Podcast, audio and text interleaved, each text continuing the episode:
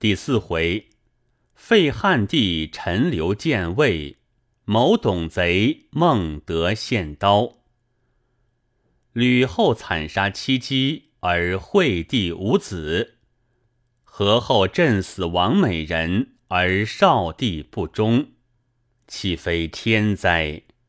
且也，前有何进之士董后，后有董卓之士何后。天道好还，余资亦信。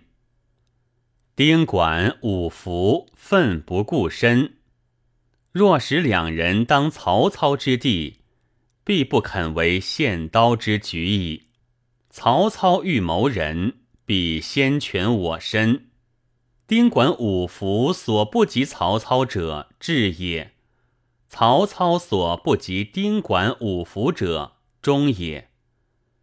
贾令当日县令不肯释放，伯奢果去报官，而曹操竟为董卓所杀，则天下后世岂不以为汉末忠臣，故无有过于曹操者哉？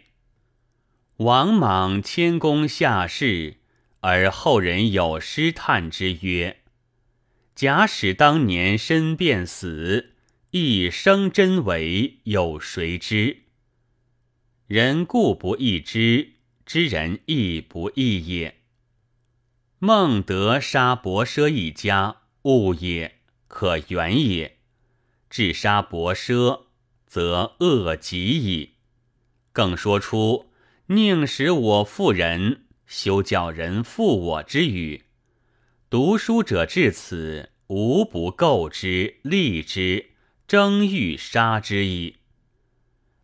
不知此由孟德之过人处也。试问天下人，谁不有此心者？谁复能开此口乎？至于讲道学诸公，且反其语曰：“宁使人负我，休教我负人。”非不说得好听。然察其行事，却是步步思学孟德二语者，则孟德犹不失为心口如一之小人，而此曹之口是心非，反不如孟德之直节痛快也。吾故曰：此由孟德之过人处也。若使手卷张飞于路杀去董卓，此卷陈宫于殿中杀去曹操，岂不大快？